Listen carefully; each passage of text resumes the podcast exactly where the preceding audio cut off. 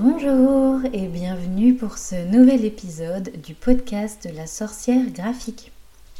Pour cet épisode 27, aujourd'hui, j'ai envie de te parler un petit peu de quelque chose qui me plaît, qui m'intéresse et qui m'intrigue beaucoup. Mais avant de te dévoiler le thème de l'épisode, bon après ça va être écrit dans le titre, mais bon tant pis, euh, il faut savoir que j'ai déménagé récemment en Bretagne. Et euh, la Bretagne, c'est quand même un lieu euh, assez formidable pour tout ce qui est contes et légendes. Et du coup, j'ai eu envie de m'y intéresser un petit peu plus. Donc, je vais te parler de mythes et légendes parce que je suis désormais à moins d'une heure de route de la forêt de Brocéliande. Et euh, je ne sais pas si tu sais, mais du coup, la forêt de Brocéliande, c'est un peu euh, le terreau, entre guillemets, l'endroit où naissent euh, les légendes les plus célèbres, et notamment les, enfin, les légendes les plus célèbres, de petits points, les légendes arthuriennes. Donc tout ce qui est la légende autour d'Arthur, la, la, légende de la table ronde, etc. etc. Donc, mais du coup, j'ai envie pour cet épisode 27 de ne pas te parler d'Arthur, mais de te parler plutôt des magiciennes présentes dans les légendes arthuriennes. Donc de s'intéresser un petit peu plus aux femmes de cette histoire et notamment aux femmes dotées de pouvoirs magiques de cette histoire. Donc les légendes arthuriennes, pour introduire un petit peu le sujet, sont en fait un, ensemble de textes euh, qui forment ce qu'on appelle du coup la matière de Bretagne et ce sont des textes qui ont été écrits euh, du coup par différents auteurs euh, sur des mythes qui entourent tout ce qui est euh, création du royaume de Bretagne, l'histoire du roi Arthur, la quête du Graal et les chevaliers de la table ronde. Donc ces histoires-là sont des histoires qui sont mythiques, sont des légendes vraiment très connues, très célèbres et qui sont pleines de magie la magie euh, notamment avec la présence de Merlin, mais aussi avec deux magiciennes euh, célèbres qu'on oublie euh, parfois un peu trop dans l'histoire, donc Viviane et Morgane. Et du coup, c'est à elle que je vais m'intéresser pour cet épisode 27. Donc ces deux magiciennes, ces deux fées, ont pour point commun leur maîtrise de la magie. Elles ont une, toutes les deux une personnalité vraiment à multiples facettes. Et euh, avec elle, c'est pas juste blanc ou noir, hein, c'est euh, un milliard de teintes de gris. Et, euh, voilà, il y a vraiment. ce sont des, personnages vraiment très très riches en, personnalité et en, aspect, en aspect psychique. Et elles sont aussi toutes deux rattachées à l'élément terre, mais aussi à l'eau. Donc elles ont un petit peu ce point commun d'être un peu entre les deux éléments. Morgane a euh, son prénom qui signifie probablement née de la mer et Viviane a pour surnom la Dame du Lac. Donc il y a vraiment un peu cette, euh, cette connotation du thème de l'eau, mais elles sont quand même très très très ancrées à la terre toutes les deux. Du coup, on va commencer à s'intéresser euh, à Viviane en premier lieu. Donc Viviane qui est aussi la Dame du Lac. Alors, pour commencer avec Viviane, euh, comme je l'ai dit tout à l'heure dans l'introduction, ce sont des récits qui ont été euh, écrits par plusieurs auteurs. Donc tous ces contes, ces légendes, les écrits qu'on a exactement, c'est pas forcément ce qu'on en voit dans les films ou dans les séries. C'est euh, vraiment différents écrits qui n'ont pas toutes les mêmes versions. Donc il ne faut pas forcément s'attendre à une, très grosse cohérence, étant donné que souvent ben, il n'y a, pas les mêmes... Euh, les personnages par exemple changent de nom, changent de but, changent de filiation, des fois ils n'ont pas les mêmes liens de parenté, enfin voilà. Du coup c'est un peu... Euh, il y a un peu des conflits euh, au niveau des sources pour, l'histoire, donc je vais essayer de faire quand même un, mix de, tout ça pour essayer de, de rendre ça le plus clair possible. Donc, Viviane, Notre-Dame du Lac, euh, vit dans du coup cette fameuse forêt de Brocéliande que, petite parenthèse, je vais bientôt aller visiter parce que ça fait que un mois que je suis là et je ne fais que parler de la forêt de Brocéliande au point que j'en saoule mon conjoint. Donc je pense que vraiment on va bientôt y aller parce que euh, j'attendais vraiment de plus être le nez dans les cartons pour qu'on puisse commencer à envisager tout ça. Donc j'ai vraiment hâte de découvrir la forêt de Brocéliande parce que je suis sûre que c'est un endroit euh, vraiment très très chargé de spiritualité, euh, vraiment empreint de magie et j'ai vraiment envie de, de, voir ça mais surtout de ressentir ça par moi-même. Donc, donc voilà, fin de la petite parenthèse. Donc Viviane, Selon les différents récits euh, que j'ai pu trouver, Viviane enlève euh, le jeune Lancelot à la suite de la mort de son père et l'emmène vivre du coup dans son château de cristal au fond du lac. Oui, parce que du coup, la dame du lac, parce qu'elle a un château au fond du lac. Donc voilà. Donc elle élève Lancelot euh, vraiment un peu en, autarcie, elle l'élève retiré du monde, hein, un peu bah, confiné, hein, voilà. elle l'élève un peu confiné du monde jusqu'à ses 18 ans. Et une fois que le jeune Lancelot a atteint ses 18 ans, elle le présente à la cour du roi Arthur. Et c'est à partir de là qu'il devient euh, le fameux chevalier euh, très connu qu'on connaît et qu'on connaît en grande partie pour son courage, mais surtout pour euh, sa relation adultérine, alors consommée ou non d'ailleurs, hein, selon les différentes versions. Des fois c'est consommé, des fois c'est juste euh, platonique, épistolaire, tout ce que tu veux. Mais voilà, consommer ou non consommer selon les versions avec la euh, célèbre reine Guenièvre, donc l'épouse et donc la reine du roi Arthur. Mais revenons-en à Viviane. Donc Viviane, elle est extrêmement douée pour la magie, mais son gros défaut, c'est sa jalousie maladive. Et du coup, comme Lancelot s'était pris d'une autre, elle l'empêche euh, à jamais de la revoir et donc du coup elle lui jette un sort qui fait que du coup il ne peut plus du tout retrouver le lac euh, de son enfance, il peut plus retourner à la maison. En gros, c'est un petit peu ça. Euh, la maison euh, de cristal au fond du lac qu'il a toujours connue, il peut pas y retourner. Donc voilà, et donc notre chère Viviane, lorsqu'elle croise le chemin de Merlin, il tombe fou amoureux d'elle. Mais du coup, elle, elle va un petit peu en profiter parce qu'il faut savoir qu'il y a une immense différence d'âge entre eux. Et donc, euh, elle profite de son aveuglement à lui, donc euh, son aveuglement d'amour, pour lui soutirer du coup tous ses secrets magiques, et y compris euh, celui qui va le mener à sa perte, celui en fait, le secret pour emprisonner les hommes pour toujours. Donc oui, ça a l'air un peu, un, peu un peu glauque comme ça, mais je vais vous expliquer en fait. On est sûr les histoires sont unanimes, les auteurs sont unanimes sur ce déroulé d'action. C'est elle qui enferme Merlin et du coup qui le mène, euh, bah, à, son, trépas, hein, pour le coup. Et, euh, et du coup, certains disent, euh, en fait c'est le pourquoi qui fait qui, pose un petit peu de, différence en fonction des actions. Mais certains disent du coup qu'elle l'aurait enfermé par jalousie par contre, il y a d'autres versions, parce que bah, du coup, jalousie, euh, parce qu'il avait plus de pouvoir qu'elle. Ou alors, il y a d'autres versions qui sont du coup beaucoup moins, euh, beaucoup moins sympathiques, on va dire. D'autres versions qui font que, en fait, il profite. Euh, il a envie, en fait, en gros. Enfin, je sais pas comment expliquer ça.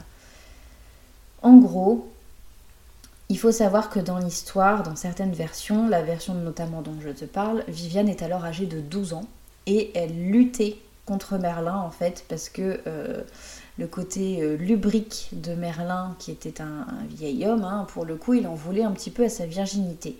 Donc on pense qu'elle voulait euh, préserver sa vertu, protéger sa vertu, et donc qu'elle lui a, tout en le laissant lui faire la cour, elle lui a soutiré ses informations magiques pour pouvoir du coup euh, se venger et, euh, l'enfermer bah, pour être tranquille, hein, pour que sa vertu soit euh, préservée.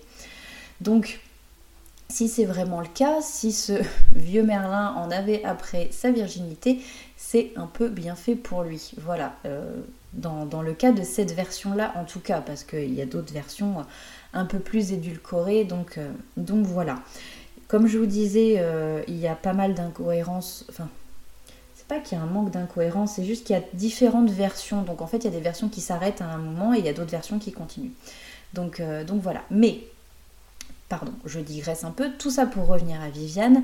Elle a donc vraiment une part de responsabilité quant à la chute du roi Arthur, parce que même si elle, Viviane, était une alliée d'Arthur, en emprisonnant du coup Merlin, eh bien en fait elle a privé Arthur de son, euh, bah, de son soutien le plus précieux en fait. Donc, euh, donc voilà, elle a un peu provoqué la chute d'Arthur euh, par ricochet, quoi, par, euh, par conséquence en fait. Parce que bah, du coup, elle, tout ce qu'elle voulait, c'était enfermer Merlin. Mais du coup, bah, Merlin, il était bien précieux quand même euh, à ce roi Arthur. Et voilà, du coup, après, il lui est arrivé ce qu'on sait tous. Donc, ça, c'était pour l'histoire de la fée Viviane. Après, c'est vraiment, je vous raconte l'histoire dans les grandes lignes parce qu'il y a énormément de bouquins à ce sujet et que l'histoire de Viviane est extrêmement complexe. Euh, et, là, j'ai essayé vraiment de, réduire un petit peu. J'avais un livre quand j'étais euh, petite, enfin ma soeur et moi, nous avions un livre euh, qui parlait justement des fées, des magiciennes célèbres, et Viviane y était en très bonne place. Et sur la fin des pauvres années de Merlin, on le voyait transformé en arbre parce qu'il avait été enfermé par Viviane. Et dans cette version très édulcorée pour les enfants, elle était jalouse de sa magie forcément dans un livre pour enfants, ils vont pas dire ah bah non, il en voulait à sa vertu, elle, avait 12 ans et lui c'était un vieux et il voulait, il se la faire quoi. Donc non, heureusement euh, dans un livre pour enfants il n'y avait pas ce genre de choses, mais bon voilà. Du coup, euh, aussi loin que je me souvienne, c'est une histoire qui a toujours été vraiment euh, intéressante.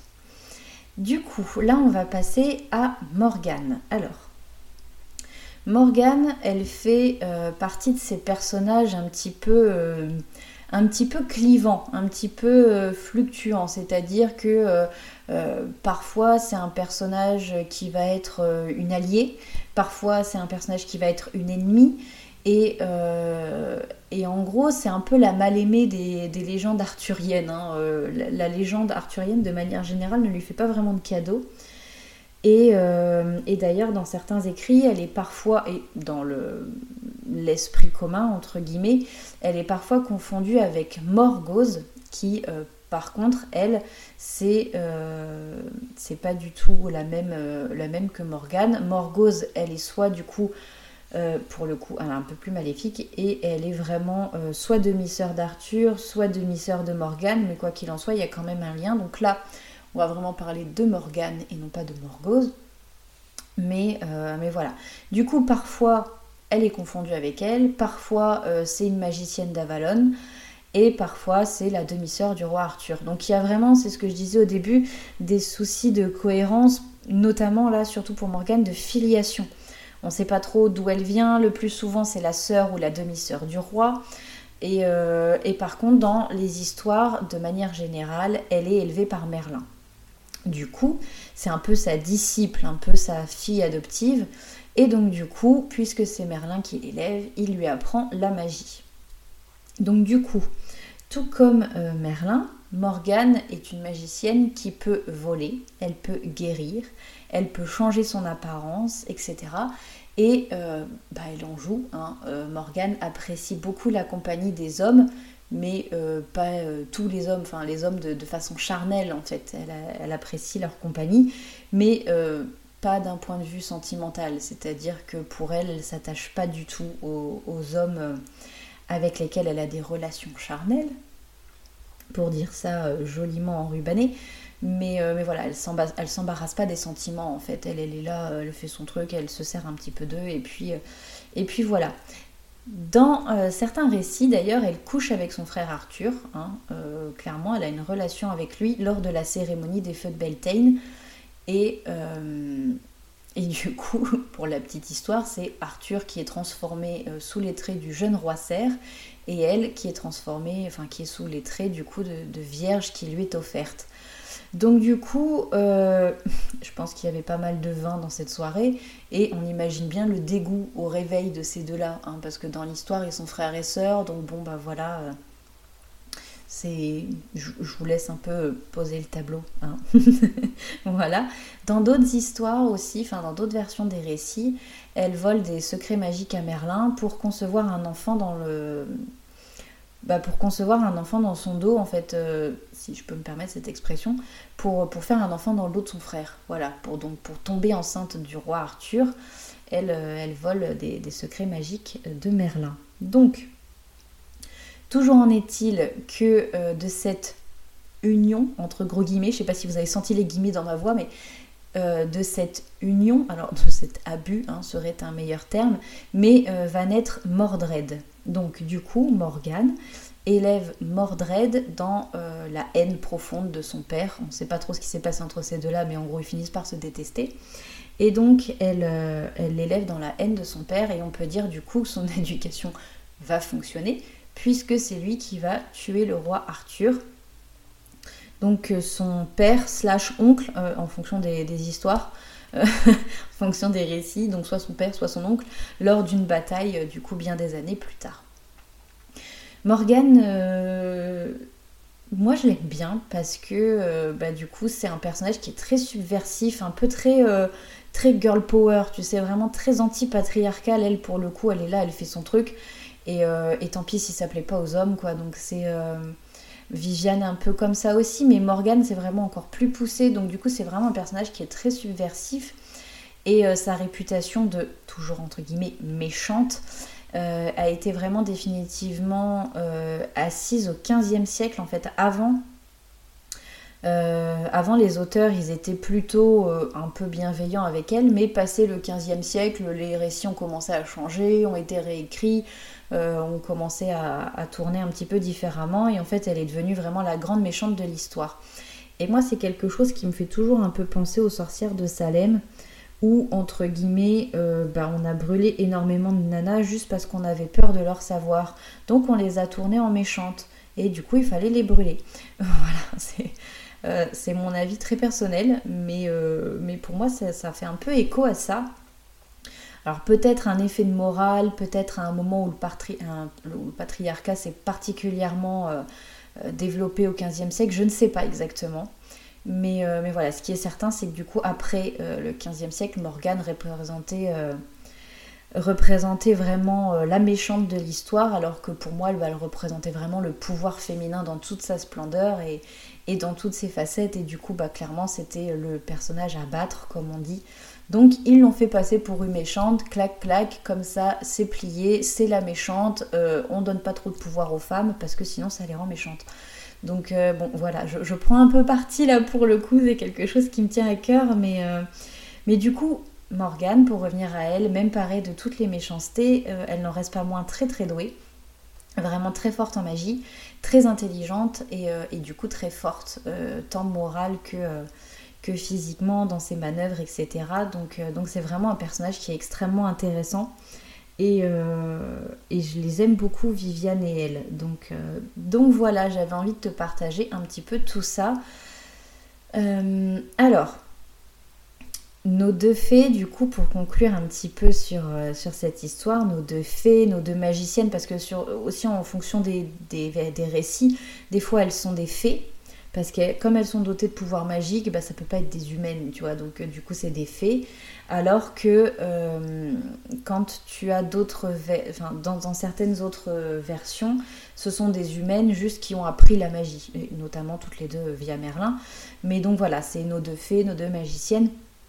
Elles ont traversé les siècles par les histoires, par les récits euh, qui se sont, qui se sont répartis un petit peu dans le monde et elles sont du coup au final quasiment aussi connues, si ce n'est vraiment autant connues que, euh, leurs camarades de légende masculin. Donc, euh, donc voilà, pour moi, elles ne sont euh, ni l'une ni l'autre, ni bonnes ni mauvaises à 100%, c'est ce que je disais tout à l'heure, elles sont, c'est ni blanc ni noir, elles sont, elles sont ni bienveillantes ni malveillantes, elles sont bah, comme nous tous, hein, parfois l'un, parfois l'autre, et du coup, elles sont, euh, bah, elles se laissent beaucoup dicter par, euh, par leurs sentiments ou au contraire par leur, euh, façon d'être, leur façon d'avoir été éduquées, etc.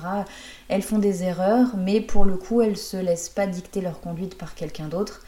Et, et, elles n'ont pas hésité à se débarrasser des hommes qu'elles considéraient comme toxiques, et notamment Merlin ou Arthur pour Morgane. Donc, euh, donc voilà, c'est quand même des femmes très euh, girl power, c'est vraiment l'incarnation du pouvoir féminin dans, toute leur splendeur. Euh, et, du coup, ce sont deux magiciennes qui ont vraiment durablement impacté la culture populaire et surtout la culture populaire. Alors, je vais pas dire féministe, parce que c'est même pas encore ça, mais c'est plutôt la culture populaire égalitaire homme-femme parce que c'est pas antipatriarcal, c'est pas, c'est pas non plus féministe, mais voilà, elles sont en gros, pour le, petit mot de la fin, elles sont fascinantes, elles sont magiques, mais surtout, elles sont libres. Et je pense que c'est pour ça que des fois on leur donnait ce côté un petit peu méchante. Mais voilà, elles sont fascinantes, magiques et libres. Donc j'espère que ça t'aura plu ce petit euh, portrait de mes deux femmes préférées des légendes arthuriennes. Alors bien sûr j'aurais pu parler de Guenièvre aussi, mais euh, le rôle de Guenièvre est un petit peu plus plat dans l'histoire, à part le côté euh, bon ok elle a un amant, ouais, enfin voilà c'est ouais. enfin voilà, du coup pour moi Guenièvre est, également un personnage très intéressant, mais pas aussi intéressant pas aussi subversif, pas aussi euh, euh, ni blanc ni noir que, Viviane et Morgane. Et ce côté très magique, très witchy des deux me plaisait beaucoup. Donc, euh, donc voilà, j'ai eu envie de, te parler un petit peu de tout ça. J'espère que ça t'a plu. Et, et, je vais certainement faire d'autres sujets un peu mythes et légendes, alors pas forcément que de mythes et légendes de Bretagne, parce que sinon je vais finir par embêter tout le monde avec mes histoires, euh, mais, voilà, du coup, je pense que je vais vraiment partir un petit peu de temps en temps sur, euh, ce type de sujet. Donc n'hésite pas à me dire sur mes différents réseaux sociaux si ça t'a plu. Et, euh, si tu as envie que je traite un sujet en particulier dans le, le domaine mythes et légendes. Merci beaucoup pour ton écoute en tout cas et on se retrouve la semaine prochaine pour le nouvel épisode de la sorcière graphique. Bonne semaine